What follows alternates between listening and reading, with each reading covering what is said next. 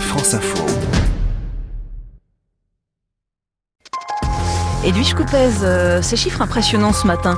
Un adulte sur deux en surpoids en France, un sur six euh, souffre même d'obésité. Comment maigrir sans reprendre du poids? Vous avez posé la question, Edwige, à différents spécialistes. Prenez soin de vous. Apprenez à aimer votre corps. Arrêtez de vous comparer aux photos retouchées des mannequins dans les magazines et surtout, ne tombez pas dans l'enfer des régimes. Ils font prendre plus de poids qu'ils n'en font perdre, affirme le médecin et psychiatre Gérard Apfeldorfer. C'est le président du groupe de réflexion sur l'obésité et le surpoids. Et il est auteur chez Odile Jacob de Maigrir, c'est simple et dans la tête. Pour lui, la clé est de revenir à une alimentation intuitive. Oubliez les repas à heure fixe et les menus strictement pesés et imposés des régimes. Mangez quand vous avez faim. Donc n'importe quand quand vous avez faim, quand vous avez vraiment faim.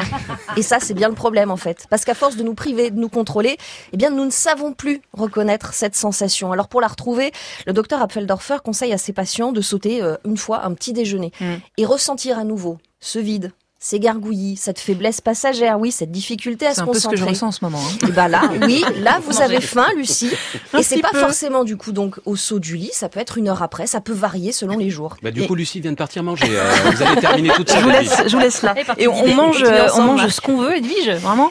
Ouais, 100% plaisir. Ça, c'est le credo de la psychonutritionniste Florence Delerue. Elle a ah. écrit L'antimite alimentaire chez Albin Michel. Et selon elle, il vaut mieux manger ce dont on a envie, sans culpabiliser, mais en plus mmh. petite quantité. C'est là qu'on va perdre du poids.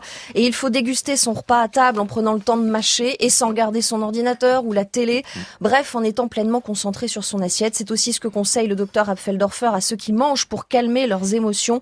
Cette technique de pleine conscience permet de stopper leurs compulsions alimentaires. Dans son programme minceur, tout en en douceur euh, chez le duc. La sophrologue Carole Sera propose elle des exercices de respiration pour expulser le stress et le poids excédentaire. Dans cet état de relaxation, il est possible d'ancrer dans le cerveau un geste réflexe, celui d'écarter les aliments gras. Hmm. Catherine Roumanoff-Lefebvre a la même approche dans ses cinq secrets pour maigrir avec l'hypnose chez Erol. L'objectif est le même, retrouver son poids d'équilibre propre à chacun et non le poids fantasmé. L'indice de masse corporelle est de 22, l'indice moyen, alors que la mode voudrait nous faire descendre en dessous de 19. Merci beaucoup Edwige Coupez.